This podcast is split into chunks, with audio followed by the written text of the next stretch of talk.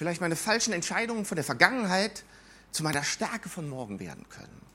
Und genau dazu habe ich eine Geschichte in der Bibel entdeckt. Und wer eine Bibel dabei hat, kann die schon mal rausholen. Und zwar ganz am Anfang, ist sehr einfach. Erste Buch Mose, Kapitel 32. Nee, noch nicht zeigen. Text nochmal weg, genau. Gleich erst, ihr könnt es schon mal rausholen, in Ruhe schon mal die Bibelstelle aufschlagen. Also 1. Mose 32. Ich muss eine Menge davor erläutern, damit wir die Bibelstelle auch verstehen.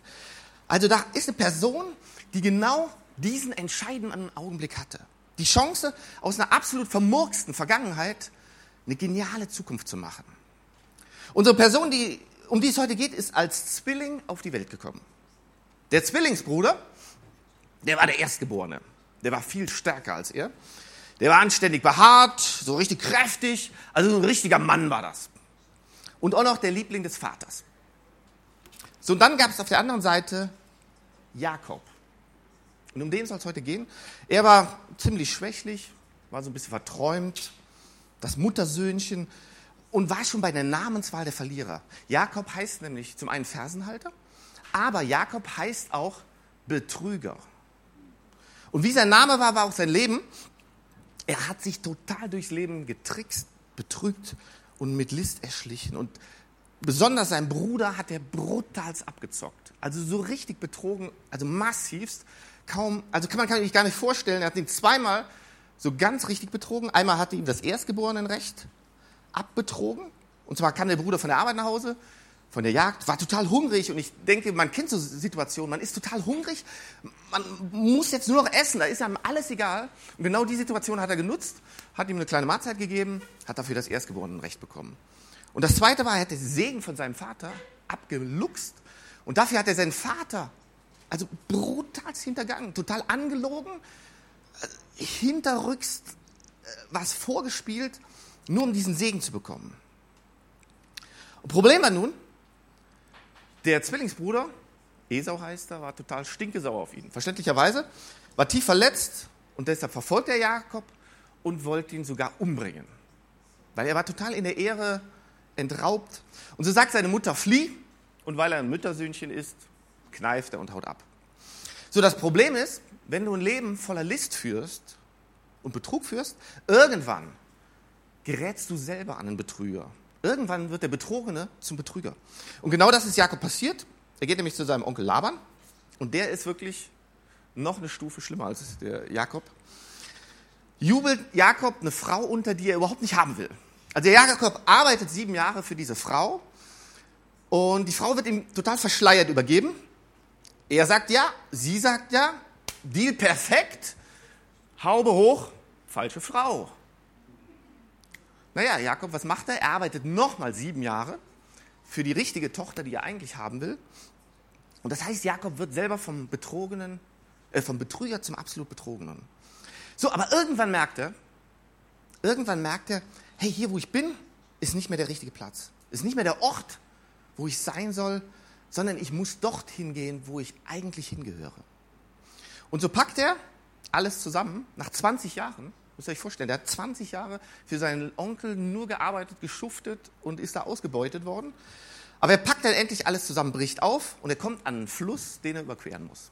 So, und jetzt steigen wir in die Bibelstelle ein. Das ist so, müsst ihr den Hintergrund verstehen, um die Bibelstelle jetzt hier nachvollziehen zu können. Da heißt es jetzt im 1. Mose ab, äh, Kapitel 32 ab Vers 23. Mitten in der Nacht stand Jakob auf und überquerte den Jabokfluss an einer seichten Stelle, zusammen mit seinen beiden Frauen, den beiden Mägden und den elf Kindern. Auch seinen Besitz brachte er auf die andere Seite, nur er allein blieb noch zurück. Plötzlich stellte sich ihm ein Mann entgegen und kämpfte mit ihm bis zum Morgengrauen. Als der Mann merkte, dass er Jakob nicht besiegen konnte, gab er ihm einen so harten Schlag auf das Hüftgelenk, dass es ausgerenkt wurde. Dann bat er, lass mich los, der Morgen dämmert schon. Aber Jakob erwiderte, ich lasse dich nicht eher los, bis du mich gesegnet hast. Wie heißt du? fragte Jakob. Äh, fragte der Mann, Entschuldigung. Als Jakob seinen Namen nannte, sagte der Mann, von jetzt an sollst du nicht mehr Jakob heißen. Du hast schon mit Gott und mit Menschen gekämpft und immer gesiegt. Darum heißt du von jetzt an Israel. Wie ist denn dein Name? fragte Jakob zurück. Warum fragst du? entgegnete der Mann nur. Dann segnete er ihn. Ich habe Gott gesehen und trotzdem lebe ich noch, rief Jakob. Darum nannte er den Ort Pnuel, das heißt Gesicht Gottes. Die Sonne ging gerade auf, als Jakob weiterzog. Er hinkte, weil seine Hüfte ausgerenkt war. Ich liebe die Geschichte. Es ist eine geniale Geschichte. Vielleicht sollten wir uns zwei Sachen nochmal ganz klar machen in dieser Situation. Zum einen ist Jakob jetzt kurz davor, seinem Bruder Esau zu begegnen. Seinem absoluten Erzfeind, den er also massiv betrogen hat. Und der Bruder will ihm das Leben nehmen. Der will ihm also an Kragen. Und Jakob wusste das und deshalb hat er ihm schon mal so sechs Diener vorausgeschickt mit so einem Haufen Geschenke, Gold, Tiere, köstliche Speisen, nur so um die Gunst des Bruders zu erschleichen, wieder so ein bisschen so betrügerig, ja komm, war doch alles nicht so schlimm. Nur in der Hoffnung, dass er dann vielleicht so sein Leben so, so, so betrügerisch weiterführen kann. Aber Jakob hat einfach das Problem, dass die Vergangenheit ihn immer und immer wieder einholt. Das, was er in der Vergangenheit schlecht gemacht hat, was er wirklich betrogen hat, das holt ihn ein. Und ich frage mich, läuft unser Leben vielleicht auch manchmal so? Dein und mein Leben. Wir haben in der Vergangenheit irgendwas falsch gemacht, irgendeine falsche Entscheidung getroffen, irgendwas betrogen. Und wir wollen das nur noch so vergessen, zudecken, ja, am besten nicht dran denken, aber wir merken, diese Dinge holen uns immer und immer wieder ein. Und zum anderen in dieser Situation ist da, wie gesagt, dieser Fluss Jabok. Und der symbolisiert ganz klar eine Grenze. Und zwar eine Grenze zwischen dem Land, wo der Jakob gerade herkommt, wo er auch die ganze Zeit auf der Flucht war, wo er nicht hingehört hat, aber wo er jetzt sehr, sehr lange gelebt hat. Und auf der anderen Seite das Land seiner Verheißung, das, was Gott ihm eigentlich zugesagt und was er versprochen hatte.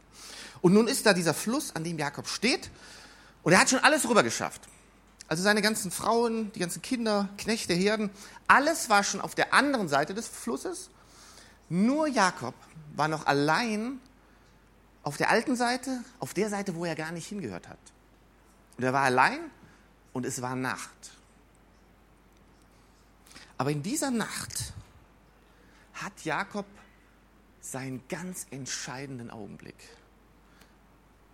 Da hat er die Nacht seines Lebens in dieser Nacht hat sich für ihn ein für allemal alles verändert.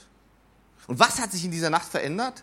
Das kommt dann später im 1. Mose ab Kapitel 33. Da heißt es, kaum war Jakob weitergezogen, da sah er schon Esau, wie er mit 400 Mann anrückte. Sofort stellte er seine Kinder zu ihren Müttern. Die beiden Mägde mit ihren Kindern mussten vorangehen. Dahinter kam Lea mit ihren und ganz zum Schluss Rahel mit Josef. Er selbst, er selbst lief an die Spitze des Zuges und verbeugte sich siebenmal, bis sie seinen Bruder erreicht hatten. Der rannte Jakob entgegen, fiel ihm um den Hals und küsste ihn. Beide weinten. Ich finde, das ist absolut erstaunlich und faszinierend, was hier passiert. Die Geschichte mit einem völlig anderen Verlauf, wie man eigentlich erwartet hätte. Also die Erwartungshaltung wäre eigentlich gewesen, der Esau kommt da mit seinen 400 Leuten, die waren schwer bewaffnet, die, die kommen aneinander, die zücken ihr Schwert und machen alles nieder. Das wäre normal damals gewesen, das wäre auch sein Recht gewesen. Der Jakob hatte dem alles genommen, seine ganze Ehre, seinen ganzen Besitz, alles hat er ihm genommen, das wäre zu erwarten. Best Case, also was man vielleicht erhoffen könnte, wäre gewesen, dass der Esau gesagt hat, okay, aber ihr seid ab jetzt nur meine Sklaven, ihr dient mir, der Besitz hört komplett mir aber ihr seid meine Sklaven und dient mir. Aber was hier passiert, was Jakob hier in der Vergangenheit bei ihm absolut schlecht gelaufen war, was er alles verbockt hatte, sind plötzlich Dinge, die ihm zum Guten dienen, die gut für seine Zukunft sind. Und auf einmal ist der Bruder Esau nicht mehr der, der ihn umbringen will, sondern derjenige, der ihm um den Hals fällt, ihn küsst und sogar beschützt. Und er fällt ihm um den Hals und küsst ihn nicht so heuchlerisch, wie das ja auch hätte sein können. Nein, der meint das ernst. Und später heißt es dann auch noch, da trennen die sich dann und dann sagt der Esau, aber ich lasse wenigstens einige meiner Männer zum Schutz bei dir. Ich finde das krass. Alle Sorgen und Ängste und Befürchtungen von Jakob haben sich in was Gutes verwandelt. Und ich frage mich, wie hat Jakob das geschafft? Was ist in dieser Nacht passiert? Wie hat es Jakob geschafft, dass der Mist seiner Vergangenheit zum Segen für seine Zukunft geworden ist. Und was müssen wir tun, du und ich, damit wir das Gleiche erfahren, das Gleiche erfahren können? Und das wollen wir uns anschauen. Und dazu habe ich in der Bibelgeschichte drei Hinweise gefunden. Drei Steps, die wir aktiv machen können, damit die Dinge, die in unserer Vergangenheit schlecht gelaufen sind, die nicht gut waren, zum Segen für unsere Zukunft werden können. Der erste Schritt, hör auf, davon zu laufen.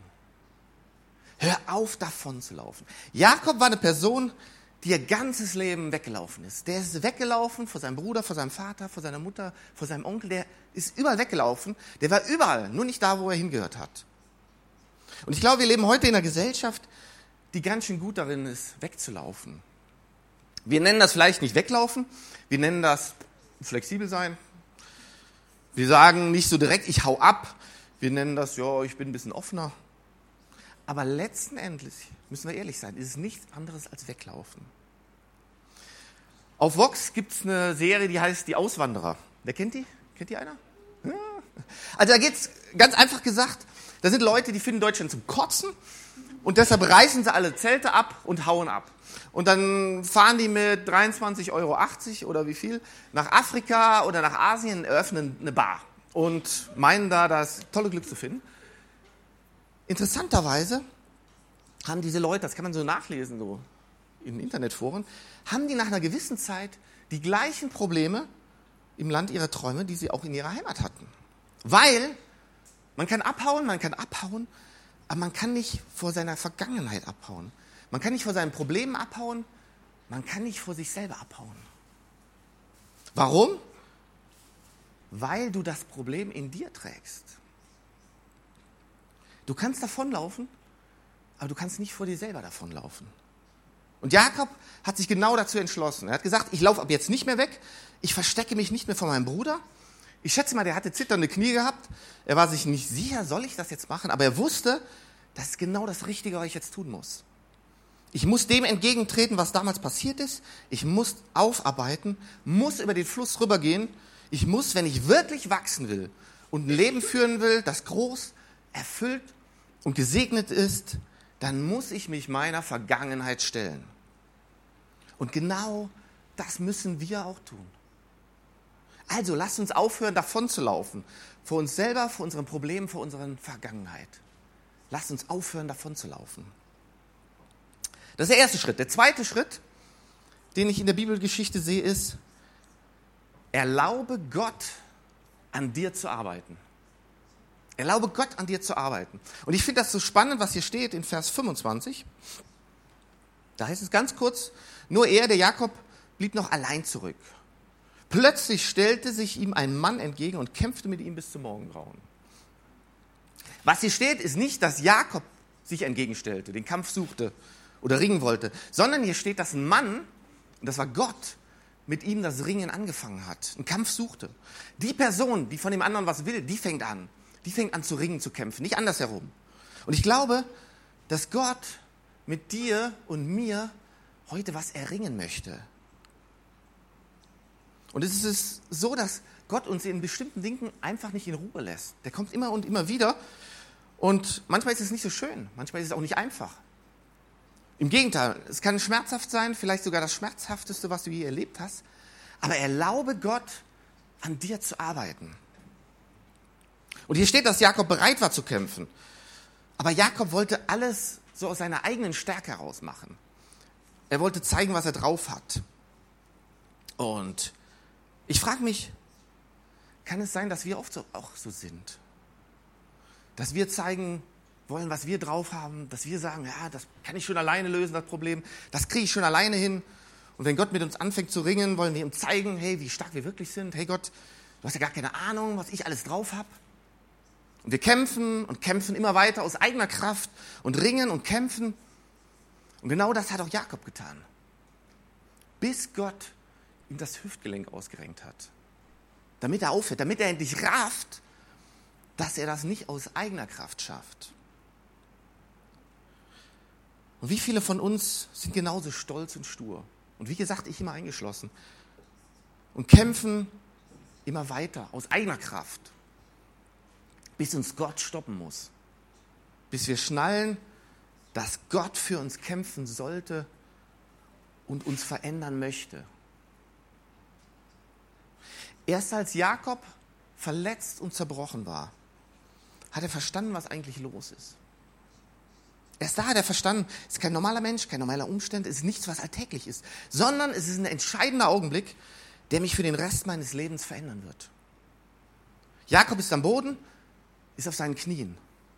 Und plötzlich ist er nicht mehr der, der kämpft gegen Gott, sondern der festhält an Gott.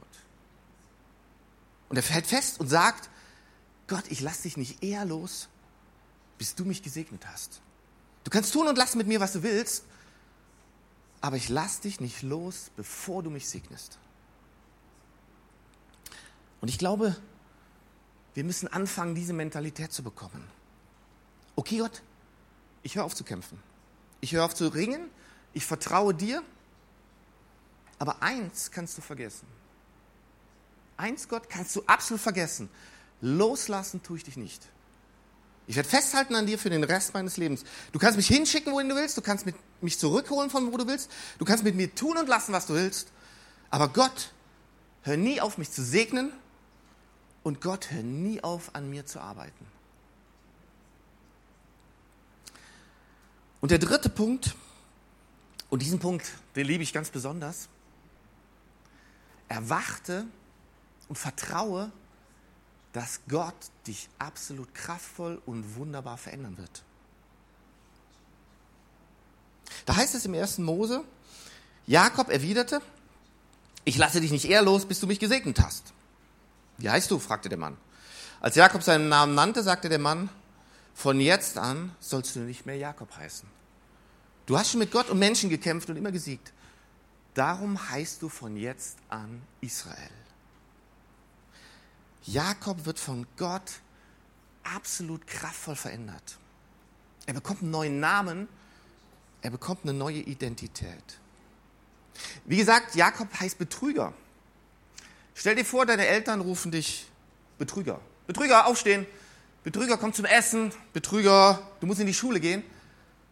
Was Menschen zu dir sagen, wird dich beeinflussen und formen. Und irgendwann glaubst du selber dran. Irgendwann glaubst du, das ist tatsächlich meine Identität. Wenn du schon öfters durch Prüfungen durchgerasselt wirst, wirst du Loser genannt. Wenn du niemals so richtig mit Geld umgehen konntest, bist du der Pleitegeier. Wenn du ständig irgendwas vermasselt hast, nennen sie dich Versager. Und wenn du niemals eine Beziehung fortführen konntest, reden sie dir ein, du bist bindungsunfähig. Oder der Casanova. Und irgendwann glaubst du daran.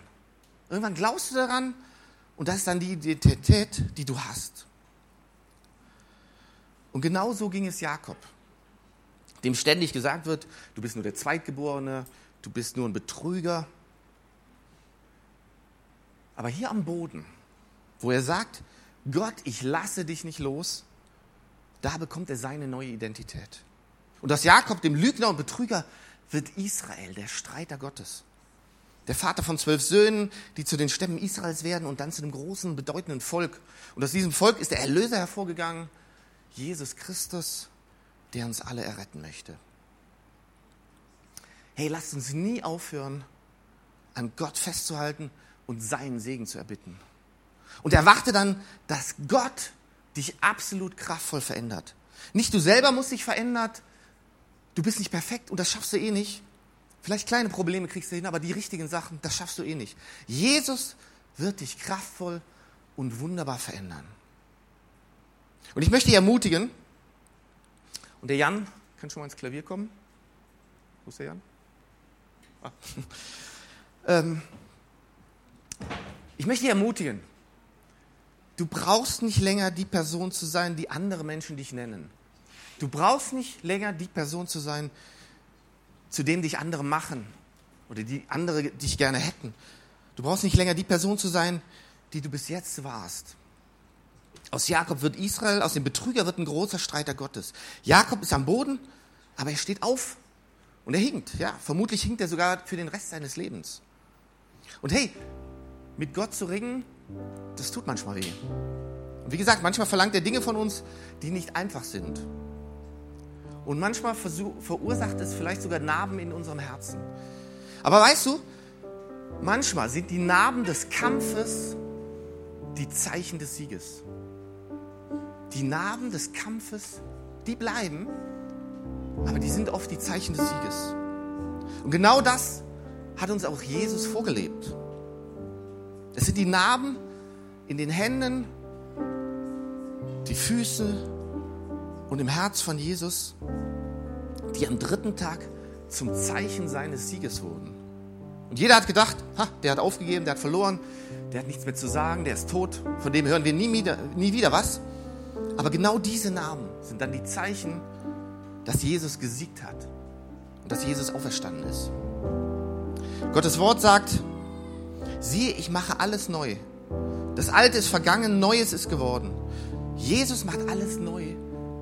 Wir sind eine neue Schöpfung. Wir sind nicht mehr der, die wir, die wir mal waren.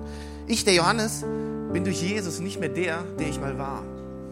Und du brauchst nicht mehr der zu sein oder so zu sein, wie du jetzt bis jetzt warst. Sondern wir bekommen durch Jesus einen neuen Namen, eine neue Identität, eine neue Hoffnung und eine neue Zukunft. Also ich möchte dich echt ermutigen, hör auf davon zu laufen und erlaube Jesus an dir zu arbeiten und erwarte dann, dass Jesus dich absolut kraftvoll verändert. Und es ist dieser entscheidende Augenblick, dich von Jesus verändern zu lassen. Weil Jesus hat die Kraft, deine Umgebung und Situation zu verändern. Dich zu befreien von Dingen, die absolut nicht gut für dich sind. Und Jesus hat die Kraft, an dir zu arbeiten und dich kraftvoll zu verändern. Und Jesus hat die Kraft, aus einer vermurksten Vergangenheit eine geniale Zukunft für dich zu machen. In der Offenbarung lesen wir noch, wer durchhält und den Sieg erringt, wird Brot vom Himmel essen. Als Zeichen des Sieges werde ich ihm einen weißen Stein geben. Darauf steht ein neuer Name, den nur der kennt, der ihn erhält. Jesus hat einen neuen Namen, eine neue Identität für dich. Es ist dein entscheidender Augenblick, dieses Geschenk von Jesus anzunehmen. Amen. Hey, warum stehen wir nicht zusammen auf? Ich würde noch lieben, für uns alle zu beten.